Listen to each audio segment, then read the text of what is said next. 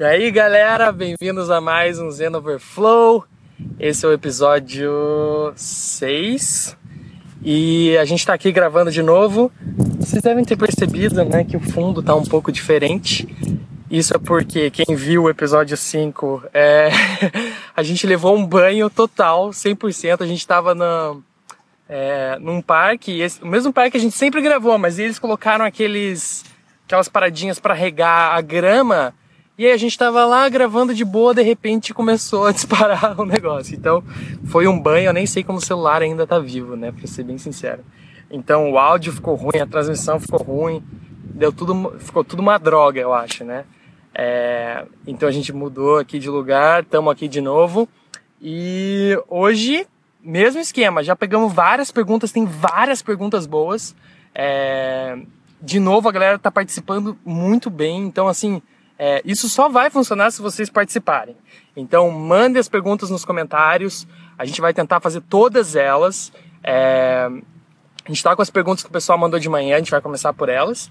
Então é isso, vamos participar e sempre disclaimer, né? Porque da última vez vocês viram que o disclaimer realmente funcionou, né? Merdas podem acontecer quando você está ao vivo. Então, é, vamos ver no que vai dar. Eu espero que dê tudo certo. Mas vamos lá, mandem suas perguntas, vão compartilhando, colocando coraçãozinho aí, que a nossa produtora é, vai vai vendo como é que tá o esquema todo. Então vamos lá, Carolzinha, primeira pergunta. A primeira é do Rubens Fernandes. Quero muito entender os benefícios e o porquê de usar os testes unitários. Fico em dúvida porque não sei quando ele vai ser útil na prática e os exemplos que achei pesquisando são sempre coisas do tipo assert. É tipo comparar se 1 mais 1 é igual a 2. Daí fico em dúvida se na prática os testes ajudam em alguma coisa. Cara, Rubens, essa pergunta é muito foda, muito pertinente. É, porque a gente, é, como desenvolvedor, a gente sempre, assim, se a gente está começando na área ou a gente já está há um tempo, mas nunca teve esse costume de fazer testes, a gente está lá fazendo o que a gente sempre fez bem, fazendo os códigos funcionarem, é, volta e meia colocando bug ou não, mas a gente ouve da galera mais sênior, assim, né? Tipo, ah, faça testes, né? Você tem que fazer testes e tal. E, e, e aí quando a gente começa a, a, colocar a mão na massa e ver, beleza, como é que faz testes? A gente, a gente começa a não entender qual é o propósito de testes, né? Que, porque você está escrevendo teu código normal lá e de repente você tem que escrever um outro código para testar aquele código que você escreveu. Então parece que testes não faz muito sentido, não tem propósito em fazer testes. É, e eu acho também que os exemplos que, que as documentações de testes e tudo mais dão, é, elas também não deixam claro qual é o benefício do teste. Então, é, é, exatamente isso que você falou, entendeu? Você vê exemplos bem simples de é, acertes entre uma coisa e outra, entendeu? True igual a true. É, então, assim, você não consegue ver muito propósito. Mas, assim, existe muito propósito em testes. Então, é, o, o, maior benefício, tem milhões de benefícios que eu posso falar aqui de teste, mas talvez o maior benefício é, seja tipo peace of mind, entendeu? Você ficar tranquilo com relação àquele, àquele bloco de código. Então, quando você está escrevendo uma biblioteca toda, eu vou dar um exemplo aí, o Clipboard.js. Então, essa foi a biblioteca que eu escrevi recentemente, que teve um boom de acesso e tal, se vocês quiserem lá no, no GitHub, Clipboard.js. E, e essa é uma biblioteca que tem, beleza, várias linhas de código. Então, quando alguém submete algum pull request, é, esse código vai alterar aquele pedaço e pode ser que eu não saiba que possa ter, sei lá, algum efeito colateral disso que está sendo adicionado em outro lugar, entendeu? É, então, o legal dos testes é que se você consegue testar, e tem vários tipos de testes, teste de integração, teste unitário, mas, por exemplo, o teste unitário é legal porque você consegue testar cada um, cada uma das suas funções e ver se elas estão é, funcionando direito. É, então, se o que elas estão retornando é o que, o que tem que retornar, então você consegue testar cada pedacinho do código e aí quando vem é, coisas novas que você tem que adicionar ou bugs para corrigir, pelo menos você tem aquela coisa na cabeça, assim, você fica mais tranquilo de que aquilo, aquele pedacinho vai funcionar. Então, é, eu super recomendo dar uma olhada em testes unitários, testes de integração, é, porque, assim, é, é muito, muito importante. Beleza. Rodrigo Ramos, qual o maior perrengue que você passou morando fora do país? E qual a experiência mais top que você já teve fora do país? Nossa, é agora hum. eu vou ter que. Eu vi essa pergunta e eu falei assim, putz, eu vou ter que pensar em alguma resposta boa para ela. e eu esqueci completamente de pensar em uma resposta para ela. Bom, a, a, experiência mais legal é difícil você colocar em uma mais legal e, e a mais ruim, entendeu? É, eu acho que existem várias legais e várias ruins. Então, é, as mais legais são é, todo dia tem alguma coisinha que te surpreende, que você acha legal, entendeu? Tipo, ontem a gente estava, é, sei lá, é, numa loja para comprar um suporte do celular e aí é, na Best Buy e aí você vê assim, putz, nossa, tem um negocinho aqui que eu nunca ia conseguir encontrar no Brasil, sei lá. É, desde coisas materiais assim até coisas não materiais. Você vai em algum lugar e você vê uma vegetação que você nunca viu assim na tua vida, sabe? Então, é, eu acho que esse é o legal, assim. Essas são as experiências mais legais de, de descoberta de coisas materiais, coisas não materiais, coisas tipo é, de culturais de, de outras pessoas que você provavelmente não teria contato em outro lugar. Então, eu acho que essas são as coisas mais valiosas. E as coisas mais difíceis, as experiências mais difíceis, são justamente é, você ter que encarar a vida 100% longe da tua família, entendeu? É, se der alguma merda, você ficar doente, não tem para onde correr, entendeu? Você vai ter que dar algum jeito, ir para o hospital e, e, cuidar de você mesmo. Ou é, se der alguma merda financeira, você se não, se não se programou financeiramente bem, não vai ter o papai para você ligar e falar, pai, me manda dinheiro, entendeu? Ou, sei lá, mãe, tio, tio, qualquer coisa.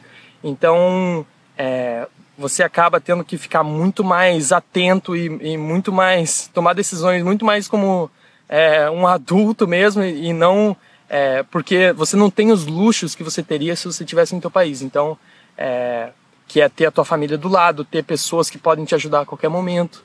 É, então aqui é assim, é, tem várias coisas legais, várias coisas ruins, mas não tem assim uma experiência, uma experiência boa, uma experiência ruim assim. É um conjunto. Todo dia é um dia diferente. Assim, isso, isso que eu acho que é o legal. Beleza. Do André Mendes. Zeno, como foi para o Google Expert Developer? É, esse, esse programa de GDS, né, Google Developer Expert, ele é um, ele é um programa que ele seleciona pessoas que são ativas na comunidade é, e aí colocam, é, tipo, convidam essas pessoas para fazer parte desse programa. Mas não tem nada de incrível nele, essa é a verdade. Eles, assim, o que a Google espera da pessoa é que a pessoa continue fazendo o que ela sempre fez, então não muda nada para mim o que eu faço. É, eu continuo fazendo as coisas que eu sempre fiz, mas o, o, legal é que eu tenho acesso a coisas confidenciais do Google antes do Google lançar, entendeu? Então eu sei o que, que vai entrar no próximo release do Chrome, eu sei as coisas que estão acontecendo, tipo no Polymer. É, então eu tenho acesso é, a informações confidenciais antes da galera. Então, ah, a gente quer saber. A gente quer... Não, isso não dá porque você tem que assinar um NDA ah. para falar que para ah, você não vazar nada. Gente. Brincadeira. tá em português, né? Vocês não vão entender, né? É, mas assim, é, foi assim, e não tem esquema, assim, na verdade, para você entrar nesse programa, você tem que ou ser convidado por um GDE, ou então ser convidado por um Googler, que foi o meu caso. É, eu acho que foi o Renato Mangini que me convidou, nem lembro mais. E aí eu, eu falei com os caras, aí tem uma espécie de entrevistinha e tal, e aí depois você entra ou não entra.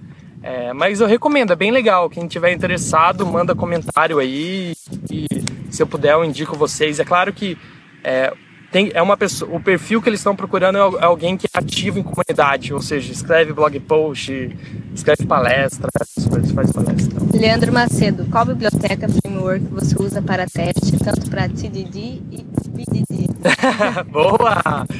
É, então, né, dentro de, desses tipos de testes, você pode escrever você pode escrever é, TDD e pode escrever BDD.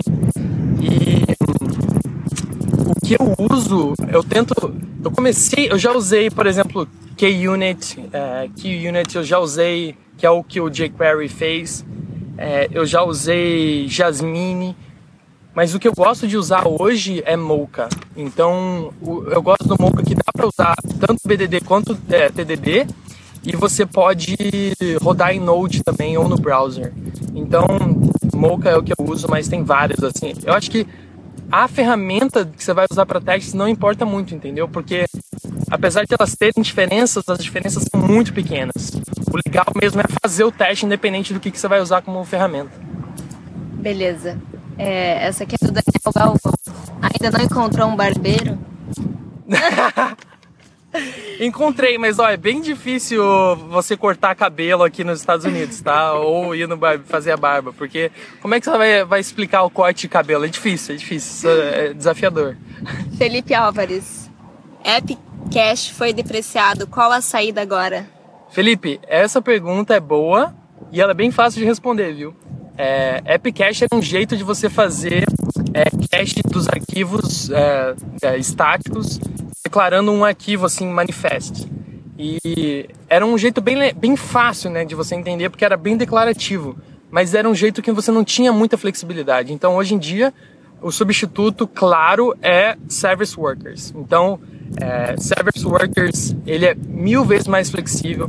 Tem como você é, colocar, é, definir o modo como você quer que o, o, recurso seja carregado. Por exemplo, você quer que a rede, você tenta pegar o recurso primeiro da rede ou primeiro do cache.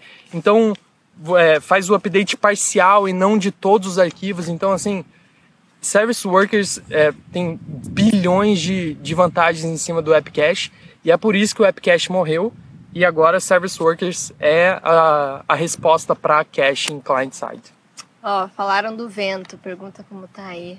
Como que tá o vento? É, às vezes tá, o microfone tá ficando estranho. Tá ruim o microfone, galera? É. Bom, a gente às vezes bate um ventinho aqui, vamos tentar ver se se, tiver, se qualquer coisa tiver ruim, microfone, tal, tal, tal. Vai falando. Avisem aí, tá bom? Beleza. É, Eliezer Bernat. Quais desafios tu encontrou na sua vida pessoal na transição Brasil-Estados Unidos? O que mais te motivou e o que mais te assustou? Quais desafios? Morar com a Carol? ah, o, o, desafio é realmente você estar tá longe de tudo e você ter que enfrentar um mundo novo inteiro, entendeu? É, é difícil assim, não, não sei se tem mais, algo mais específico do que isso, entendeu? É, e o que me motiva é esse lance de estar tá sempre querendo sair da zona de conforto, entendeu? É, quando eu estava no Brasil, eu estava super feliz no Brasil, mas eu, eu tinha as coisas que eu queria ter conquistado lá no Brasil, eu meio que conquistei, entendeu? Tipo, ah, eu queria dar palestra no evento XYZ, é, eu queria trabalhar na empresa XYZ, e eu consegui a maioria das coisas que eu queria, entendeu? Então, é, por mais que ficar no Brasil fosse um caminho super legal, é, um caminho super seguro, que estava super dando certo, eu queria me mexer daquilo, entendeu? Eu acho que quando as coisas estão muito calmas, quando as coisas estão dando muito certo, está tudo muito simples, meu, você tem que se mexer, entendeu? Então, é, foi isso que me motivou. Beleza. Anderson Ismael, fale como foi fazer as extensões do browser Calories. Você, você, você fez tudo na unha ou usou algum serviço online? Criou cada uma individualmente ou fez uma e portou? Encontrou alguma dificuldade ou foi tudo suave? Então, mil perguntas aí, né? Mas é. beleza. Vai me perguntando. Assim, é, o Browser Calories é uma extensão que eu criei para você identificar qual que é o peso da página, é, de uma página web. Então eu fiz uma brincadeirinha lá com uma tabela nutricional e tal. É, e isso é bem legal porque é, fazia muito tempo que eu não fazia uma extensão para browser e eu, e eu comecei a fazer essa. Não teve nenhum serviço online que eu usei não para escrever uma extensão. A, a documenta... Eu comecei pela extensão do Chrome, que é o browser que eu uso, é, e aí eu comecei a desenvolver a extensão. A documentação do Chrome é muito boa e eu fiz a primeira versão do Chrome, lancei na Chrome Web Store bateu, sei lá, 3 mil é, instalações, então foi bem legal, repercussão muito boa. Aí mandaram por request da extensão para o Firefox, então a extensão do Firefox teve algumas mudanças e tal, é, mas e, e, aí depois submeti para o negócio do Firefox e teve o Opera também. Como o Opera e o Chrome eles compartilham o mesmo motor de, de renderização, que é o Blink, é, foi simples para colocar tanto no Opera quanto no Chrome. Foi prática, não, não teve nenhuma mudança, mas para o Firefox teve algumas mudanças. A boa notícia é tem uma, tem uma API que muita gente não conhece que se chama Web Extensions. E essa API ela tenta deixar as coisas mais normalizadas entre os browsers, porque antes era cada browser uma API, entendeu? É, então eu recomendo dar uma olhada nisso. Ainda tem coisas faltando, que foi o que aconteceu na minha, mas quem quiser um bom caso de uso aí, algum, algum bom repositório para ver como com um code base só você consegue colocar para Firefox, Chrome e Opera, dá uma olhada lá no meu GitHub, zeno barra browser calories. Beleza. Jonathan Lameira, Zeno, sou um back-end Java, porém estou trabalhando muito com front-end, uhum. gostando uhum. muito. Além de JavaScript, que dicas você daria para alguém que quer ir para o mundo front-end? A minha dica é sempre, sempre vai ser é, fortalecer a base que você tem de conhecimento. Então, se você está vindo de, de back-end para front-end, é, é, muito simples você querer, ou se você está começando na área, é muito simples você querer dar um pulo direto para uma biblioteca, para um framework famoso. É, então, querer aprender um Angular, querer aprender um React, esse tipo de coisa. É, mas isso é o caminho errado, na minha opinião. O caminho certo é você aprender as bases. Então, aprender HTML muito bem, aprender CSS muito bem e aprender JavaScript muito bem. Não tem absolutamente mais nada que você precisa é, para se dar bem em front-end se você tiver uma, uma base boa. Depois que você tiver essa base boa, aí pode vir qualquer framework, qualquer, qualquer biblioteca, você vai estar tá tranquilo. Mas aprendeu a base, pronto, acabou. Esses três, não tem segredo. Então, o Tobias pergunta, então tem que ter uma boa base para começar com Angular? Com certeza. E qualquer, outra, qualquer outro framework, qualquer outra biblioteca. Beleza. Você pode, você pode pular esse pedaço, assim como todo mundo que começou como, com jQuery pulou o pedaço do jQuery. E aí a galera tem que reaprender tudo de novo porque é pular um, um passo, entendeu?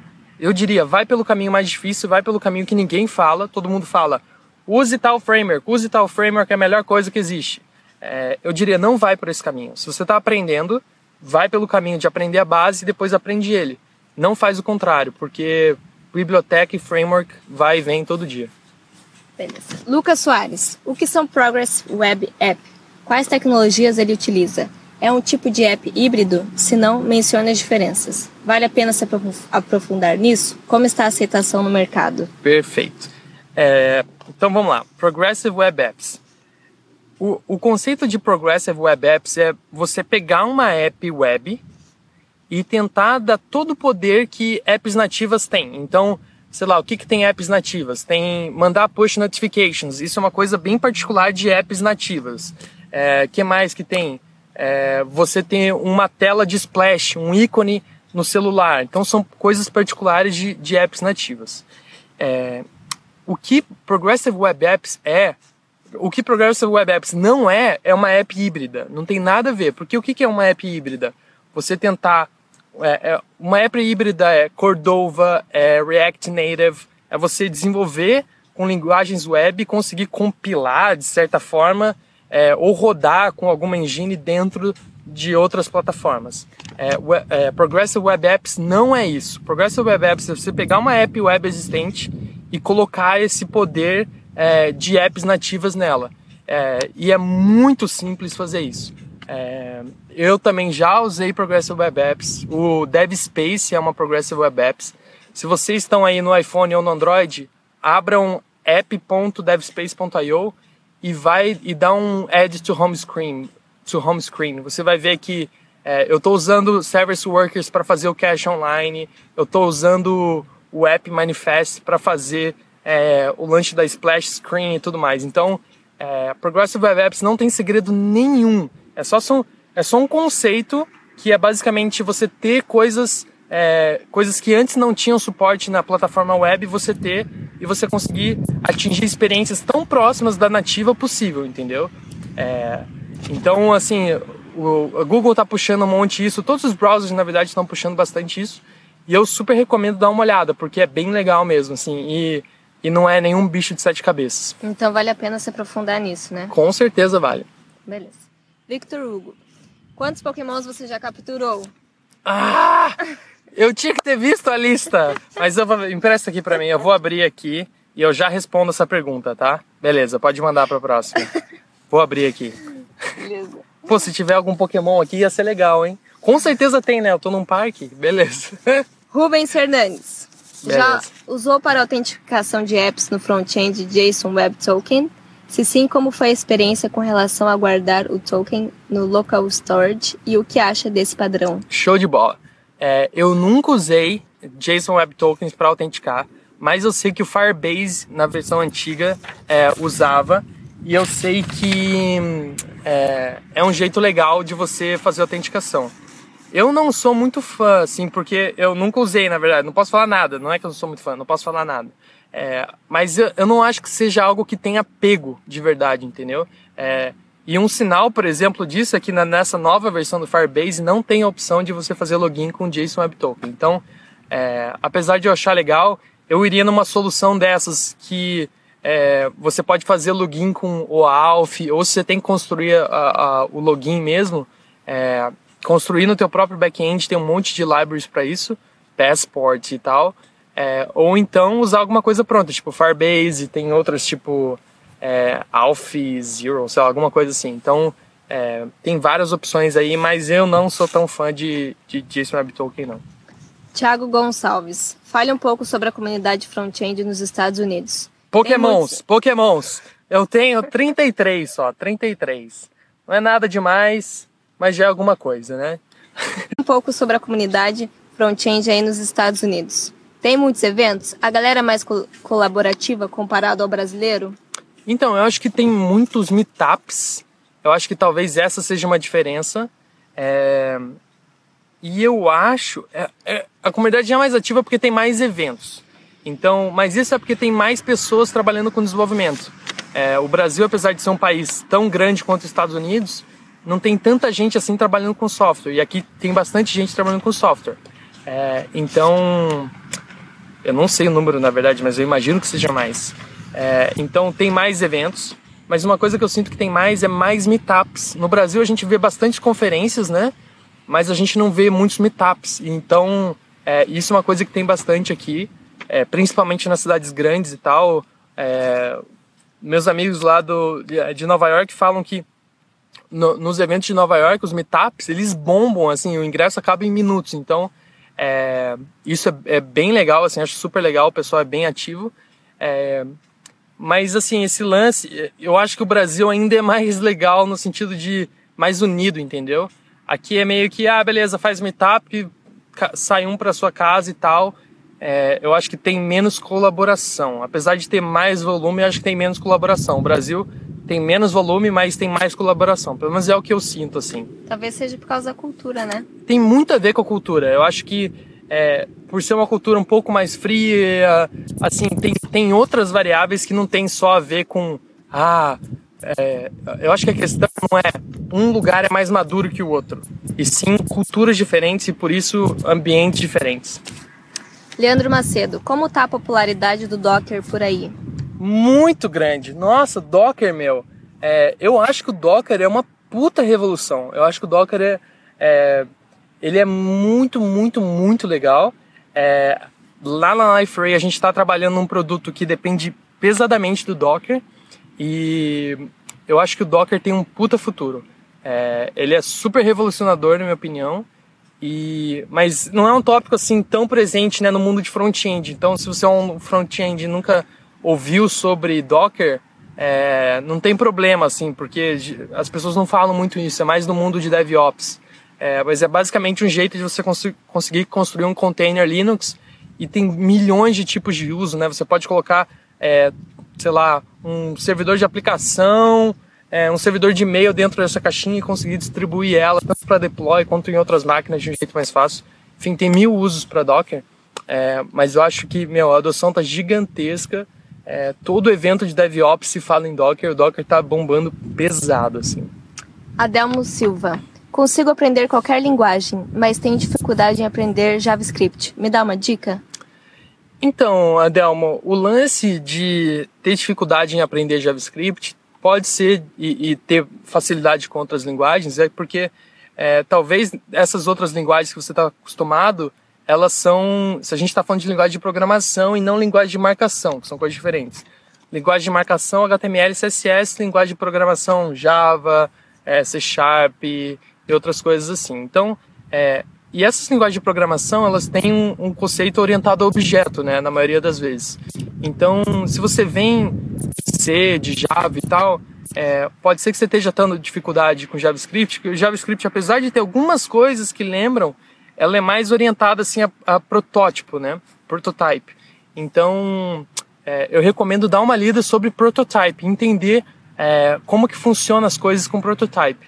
É, e tentar. Eu acho que o legal de você querer aprender uma parada nova é o seguinte: você tem que tentar deixar a cabeça assim muito aberta para alguma coisa, entendeu? Tipo, é, tem alguma coisa, sei lá, você quer aprender React.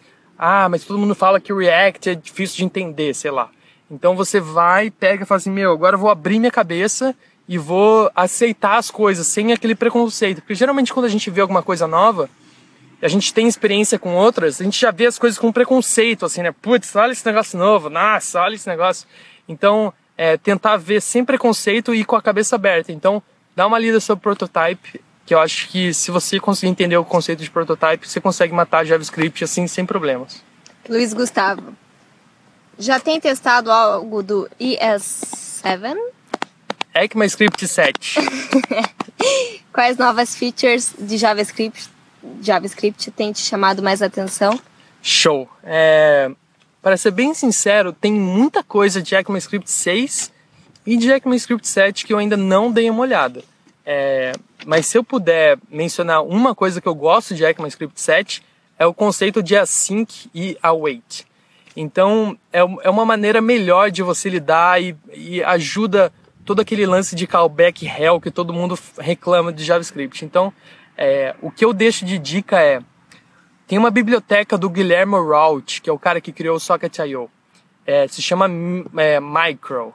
E, esse, e ele é, é, basicamente uma bibliotecazinha para você criar API REST de um jeito bem simples. E ela usa a Sync e a Wait. Então dá uma olhada nas coisas do Guilherme Raut, tanto essa biblioteca quanto um artigo que ele tem sobre isso. Esse cara, para mim, eu, tipo, ele é muito foda em JavaScript, ele manda muito bem em tudo que ele faz, não só é, com programação. Então, é, dá uma olhada, se você não conhece esse cara, aproveita para dar uma, uma, dar uma olhada nas coisas dele.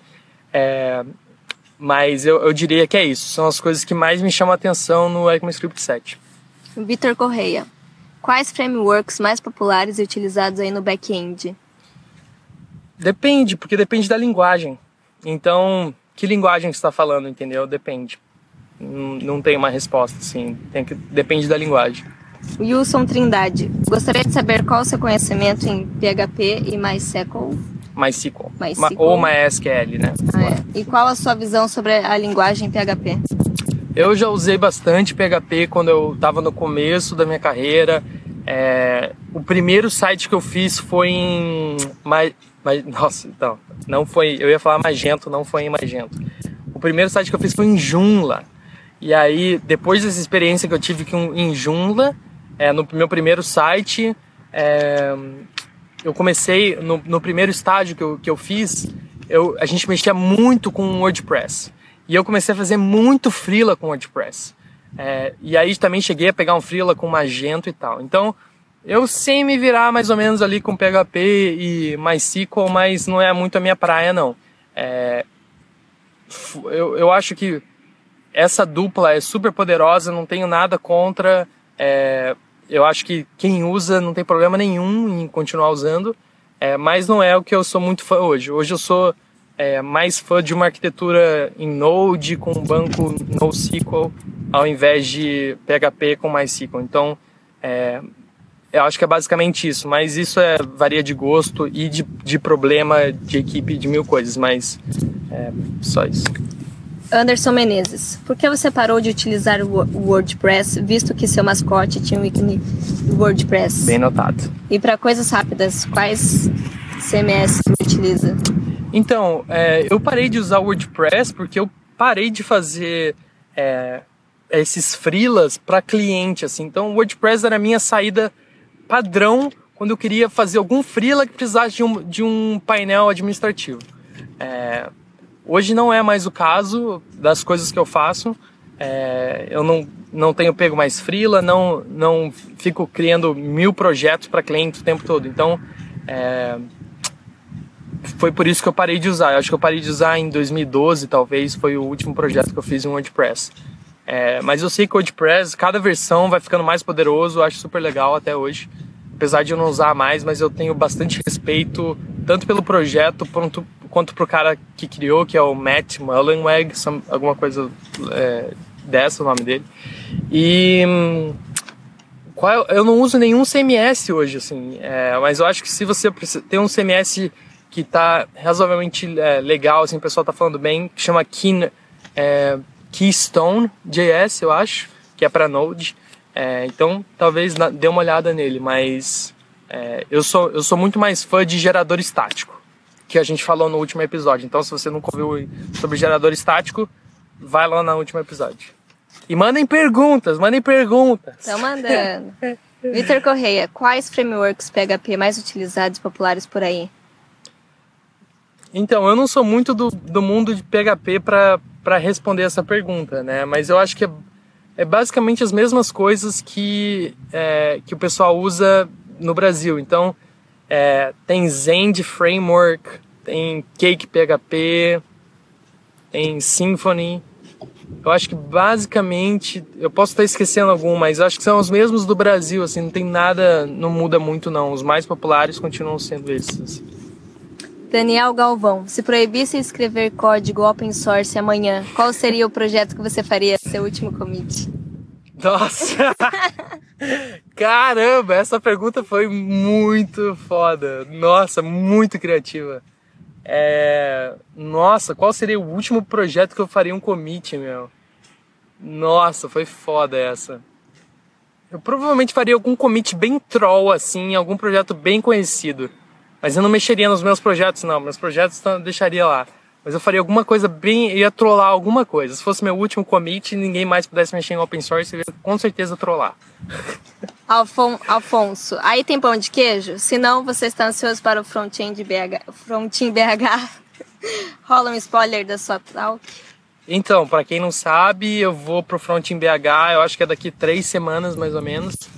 É, eu acho que é exatamente daqui a três semanas o meu voo. E hum, aqui dá para achar sim pão de queijo, se você procurar bem dá para achar. É, mas eu tô louco pra chegar em BH, tô super animado pro Front BH. E hum, eu conversei hoje com os organizadores, porque eu tô com uma ideia de uma talk que é basicamente para porque assim a galera fala muito sobre a, tipo as APIs de HTML5 e aí é, local storage então o pessoal fala um monte de local storage fala um monte de geolocation fala um monte de é, sobre sei lá, Canvas. Então tem essas coisas clássicas de HTML5 que todo mundo fala, é, mas tem um monte de API nova no browser hoje em dia que as pessoas não falam muito. Então, é, coisas de NFC, coisas de USB na web, coisas de Bluetooth. Então, é, eu tô querendo montar uma talk nova é, sobre, sobre esse negócio, sobre coisas que APIs que as pessoas não falam muito ou não, sabem que existem. Então, eu tô com essa ideia, não sei se ainda vai rolar. Tem um conflito aí com outro é, speaker, então eu quero ver se a gente consegue tirar esse cara para ele falar alguma outra coisa é, e eu falar sobre isso. Senão vai bater os, algumas partes do assunto vão bater, é, mas vamos ver se vai dar certo. É, essa é a minha ideia, esse é o spoiler que eu tô soltando, que eu não sabia se eu podia soltar ou não. É, mas eu tô muito animado.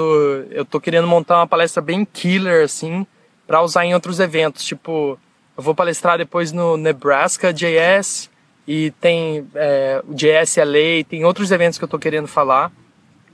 E geralmente é isso que eu faço. Eu tento bolar uma palestra bem legal, é, trabalhar nela tipo um mês, que é o meu plano, começar sábado agora e trabalhar nela e para depois reutilizar ela em outros eventos. Eu não faço uma palestra por evento, porque senão eu tenho que largar minha profissão só para fazer palestra, mas é, eu tento fazer isso, assim, montar uma palestra bem legal, bem sólida e, e vai ser a primeira vez, se tudo der certo, vai ser a primeira vez que eu vou apresentar ela no Front BH. Fabrício Dias, fala um pouco mais sobre o Clipboard.js, como foi isso? Então, é, o Clipboard.js, pior que eu escrevi um texto sobre isso já, viu?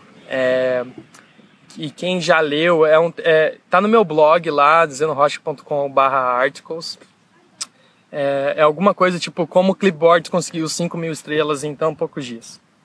E o lance que, é, do Clipboard.js teve vários fatores, né? Hoje ele está com é, quase 12 mil stars, não, quase 13 mil stars no GitHub.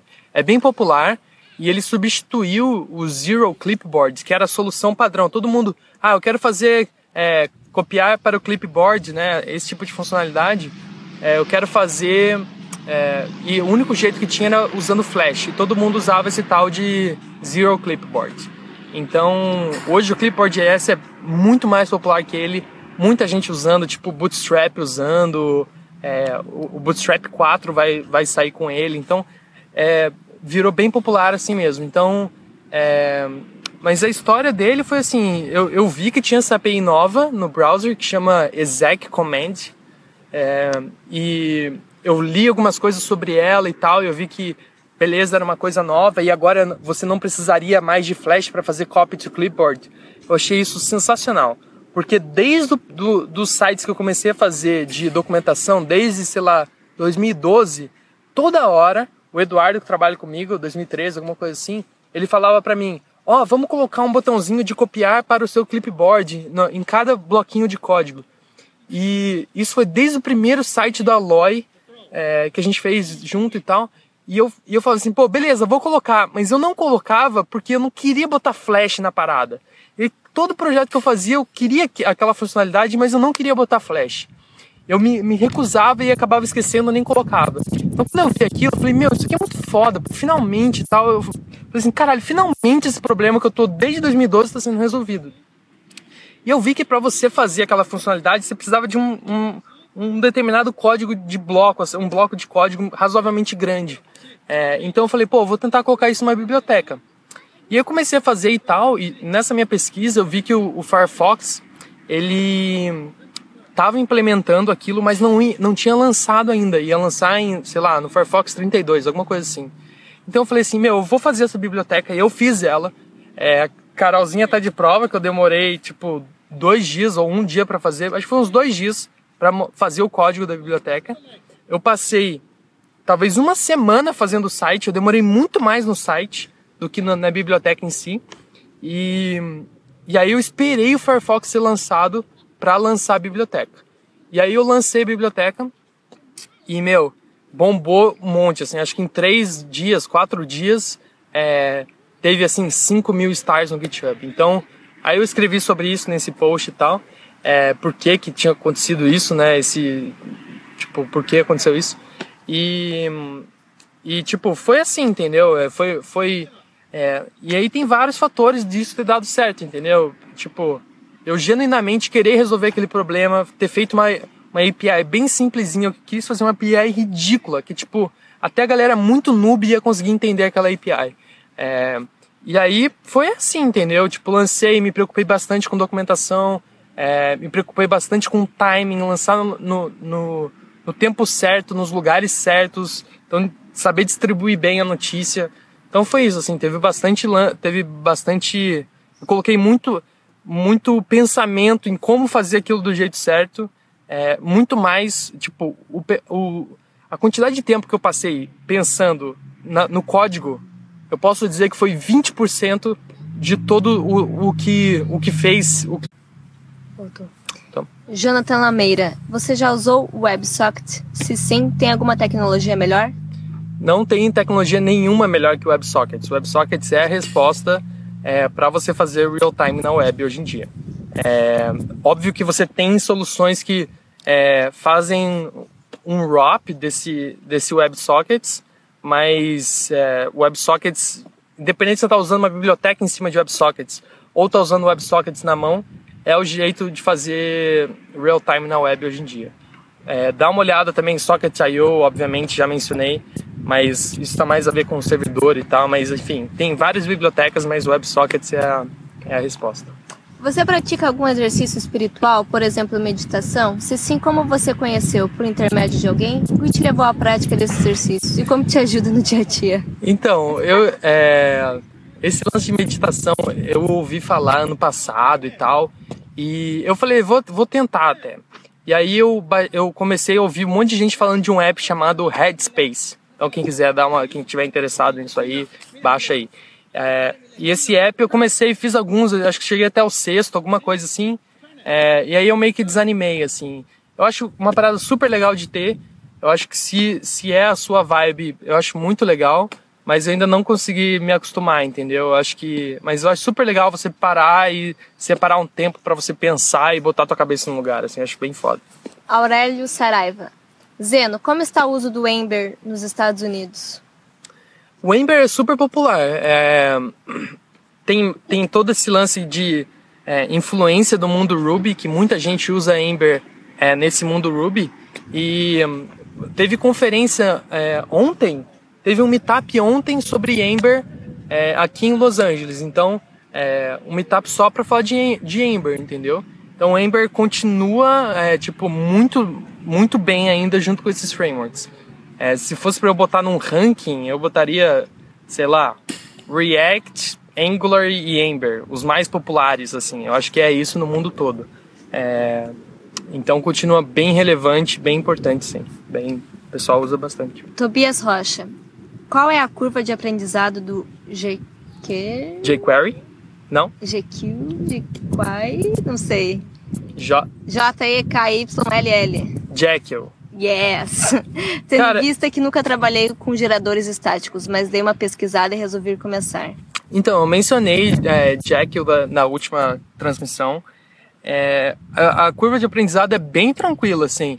É, você, não, você não depende de nenhuma língua, você não precisa aprender nenhuma linguagem. Você só tem que saber como que você vai colocar no template e qual comando você vai rodar. Então é muito, muito simples, assim. Se tem algum jeito simples de você começar com gerador estático, é usando Jack, com certeza. Wesley Queiroz. Aí fora a proporção de mulheres web devs é maior ou sem chance? É...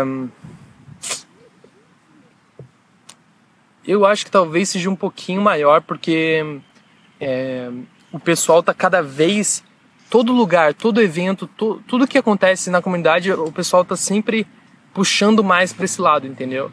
E eu acho que isso é um lado super. É, mas assim, é, eu acho que tem, tem muita iniciativa para tentar trazer mais mulheres para os eventos, nem que seja tipo com desconto pro, pro ingresso ou sei lá, sortear mais. Todos os eventos, sem exceção, tanto no Brasil quanto nos Estados Unidos, estão tentando trazer mais mulheres como palestrantes. Então, acho que tudo isso ajuda, entendeu? É, tudo que a gente puder fazer para é, incentivar e nem que seja às vezes não precisa nem se incentivar, é só a gente tirar todo o lance de preconceito que tem, todas as barreiras que às vezes os homens colocam, entendeu? É, mas eu acho super legal, eu acho que esse número só tende a aumentar, é, mas hoje em dia continua sendo baixo, né? Não, não adianta, mas é, eu acho que é, é, isso vai mudar no futuro, assim, eu espero. Eu, eu acho que é o, é o caminho que está se seguindo, tá todo mundo tentando é, fomentar mais isso. Zeno, o que você acha do Buma.io? Já ouviu falar sobre esse framework? Nunca, nunca ouvi falar nesse framework, não faço a menor ideia do que é. então, beleza. A última. Última pergunta. Vamos lá, última pergunta. Última pergunta. Vamos lá. Uma boa, uma boa. Vamos lá, mandem perguntas, mandem perguntas, vamos ver. Vamos ver. Vamos esperar alguém mandar Vamos esperar, alguma. então. Ai, ai, ai. Bom, de qualquer maneira, galera, enquanto a pergunta não chega, é, eu queria agradecer de novo, mais um, esse foi o sexto. É, eu espero que tenha, tenha esteja sendo útil para vocês, espero que essas dicas tenham sendo boas. É, é, um feedback legal que, que eu tenho recebido é que, tipo, às vezes essas coisas que a gente está respondendo acaba ajudando alguém que está começando e está meio perdido como, como é, começar. É, eu acho que isso é muito legal, entendeu? Esse contato humano. Eu, quando eu estava na minha faculdade, não tinha ninguém para perguntar, assim, sobre, ah, e aí, como que é no mercado e tal. Então, é, eu acho que esse tipo de contato é bem legal. E eu espero que esses vídeos tenham, estejam ajudando não só para isso. Então, sei lá, se vocês estiverem gostando, deem like, compartilhem, taguem seus amigos. Eu acho que isso é legal, porque às vezes tem algum amigo que, ah, tá precisando de determinada coisa, então. Tem uma aqui. Tiago Gonçalves. O que você tá fazendo? Nossa! Brincadeira, vamos lá. Adelmo Silva. É, você já fez algum curso de front-end ou aprendeu tudo sozinho? Eu, eu, eu acho assim, não tenho nenhum preconceito, já falei isso também, não tenho nenhum preconceito com curso. É, eu acho que é um excelente modo de aprender, eu acho que você corta muito caminho aprendendo. É, óbvio que depende de quem vai dar. Eu já dei curso junto com o Bernard, foi uma experiência super legal. É, e eu acho assim, super legal curso de, de front-end, mas eu não tive a oportunidade de, de participar de um. É, eu acho que conhecimento, apesar do curso ser legal, é, o legal é você botar a mão na massa, entendeu? Nada substitui você botar a mão na massa. Então, todas essas perguntas que vêm de tipo, o que, que você acha de tal framework, o que, que você acha de tal coisa, é, o que eu recomendo para vocês é, não precisa nem perguntar às vezes essas coisas. Tipo, vai lá e coloca a mão na massa para você tirar a conclusão, entendeu? É, então, assim, cursos são super legais, recomendo muito fazer. Mas mais do que isso, o que eu recomendo é bota a mão na massa. Assim, não tem nada substitui você praticar. É, é assim que aprende, não existe. Você pode ler, você pode comprar mil livros, você pode fazer o que for, mas mão na massa é o segredo. Então, essa é a última pergunta, essa é a dica que eu dou. Galera, valeu por mais um Zen Overflow. Espero que tenha sido útil, espero que tenha sido bom. E a gente se vê no próximo, no sétimo, será? Vamos ver no que dá. Valeu,